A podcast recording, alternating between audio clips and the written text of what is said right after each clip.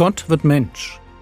Leben und Lehre des Mannes, der Retter und Richter, Weg, Wahrheit und Leben ist.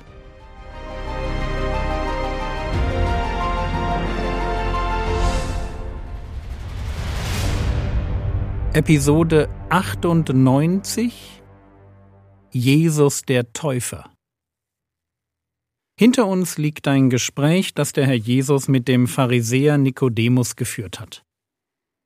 Wir wissen jetzt, wie man gerettet wird, nämlich durch den Glauben an den einzigartigen Sohn Gottes, an Jesus von Nazareth, der auch Christus genannt wird. Wir stehen aber, was den Dienst Jesu angeht, noch ganz am Anfang. Bis Johannes der Täufer ins Gefängnis geworfen wird, gehört Jesus irgendwie zu derselben Reformbewegung. Bitte versteht mich nicht falsch, Jesus war eigenständig und kein Jünger von Johannes dem Täufer, aber seine Botschaft ist sehr ähnlich. Johannes predigt, und ich lese uns Matthäus Kapitel 3, die Verse 1 und 2 vor. Zu der Zeit kam Johannes der Täufer und predigte in der Wüste von Judäa und sprach, Tut Buße, denn das Himmelreich ist nahe herbeigekommen. Und dann lesen wir von dem Herrn Jesus in Markus Kapitel 1 Vers 15 Nachdem aber Johannes überantwortet wurde, kam Jesus nach Galiläa und predigte das Evangelium Gottes und sprach Die Zeit ist erfüllt und das Reich Gottes ist nahe herbeigekommen. Tut Buße und glaubt an das Evangelium. Merkt ihr, wie der Herr Jesus und Johannes der Täufer dasselbe predigen? Beide predigen tut Buße, das Reich Gottes ist nahe gekommen. Und nicht nur die Botschaft ist identisch, auch Jesus tauft, beziehungsweise seine Jünger tun das in seinem Auftrag. Und dadurch kommt es innerhalb dieser jüdischen Reformbewegung, die von Johannes dem Täufer gegründet wurde, zu einem Konflikt. Wir lesen Johannes Kapitel 3, die Verse 22 bis 24.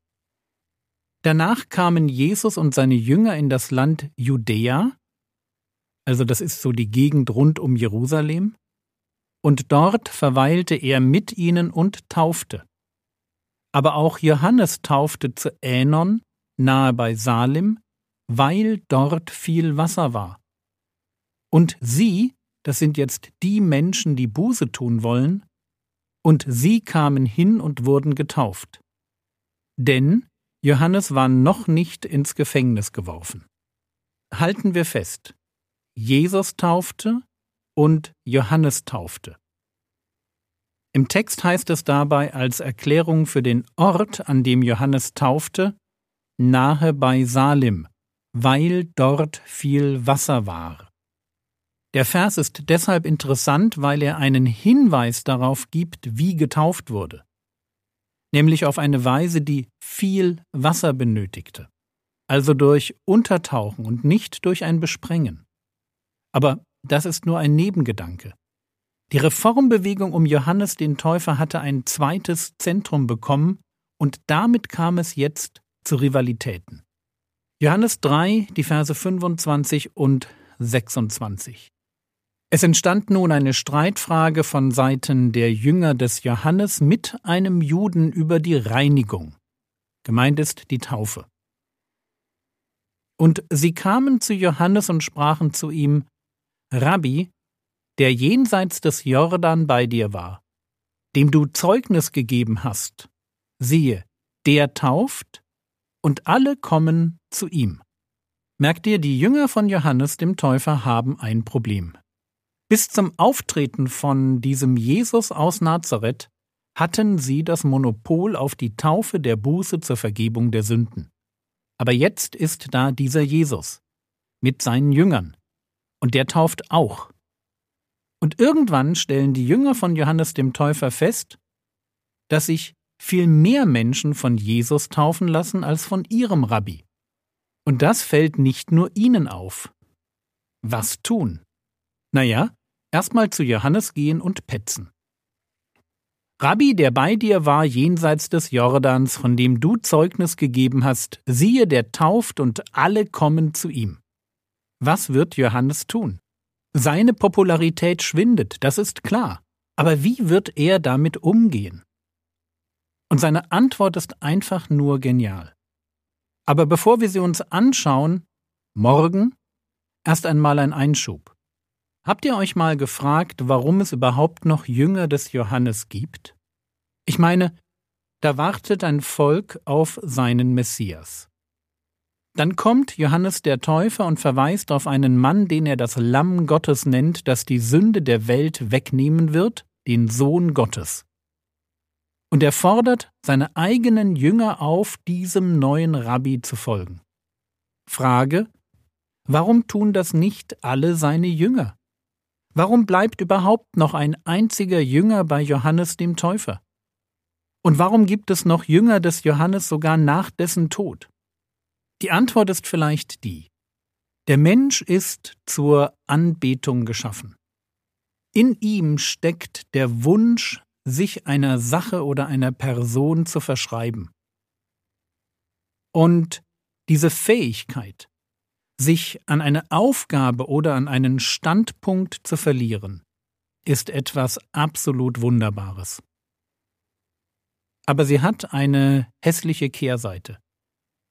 Nachfolge betört das Ego, mein Fleisch, meinen Wunsch danach etwas darzustellen. Die Nachfolge selbst kann zum Götzen werden. Ich weiß, dass das komisch klingt.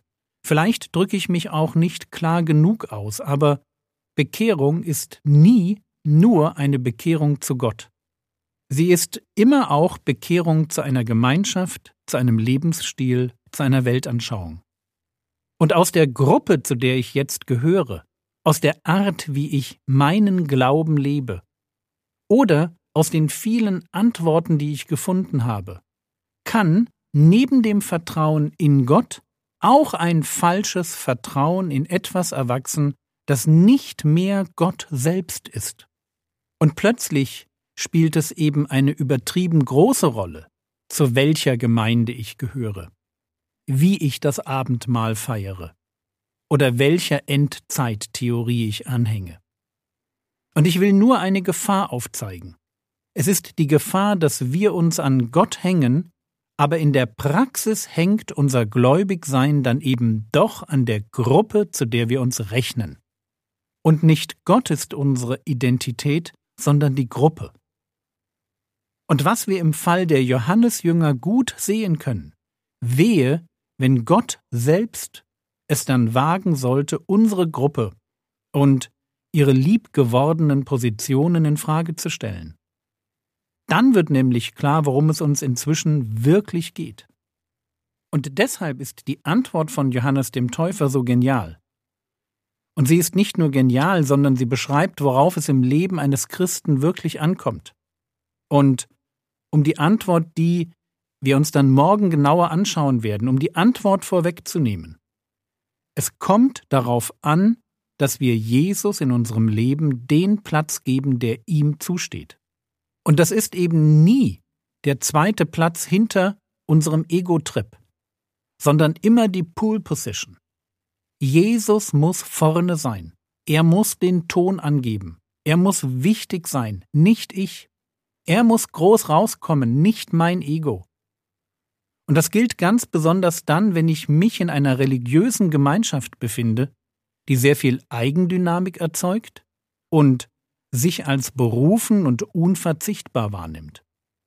Je mehr wir in einem religiösen Betrieb eingebunden sind und darin aufgehen, Je mehr wir auf tolle geistliche Zeiten zurückblicken oder uns für die mit dem Durchblick halten, desto mehr dürfen wir uns fragen, ob es uns wirklich noch um Jesus geht oder ob sich da in unserem Herzen bereits eine angenehme Form geistlicher Selbstzufriedenheit breit gemacht hat.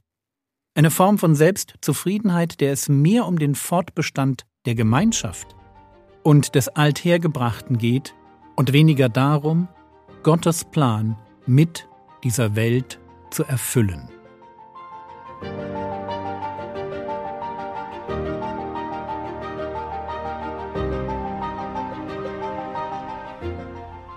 Was könntest du jetzt tun?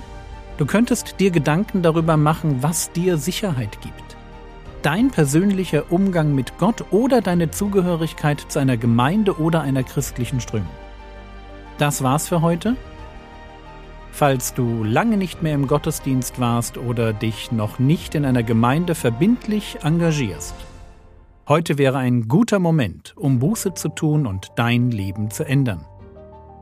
Der Herr segne dich, erfahre seine Gnade und lebe in seinem Frieden. Amen.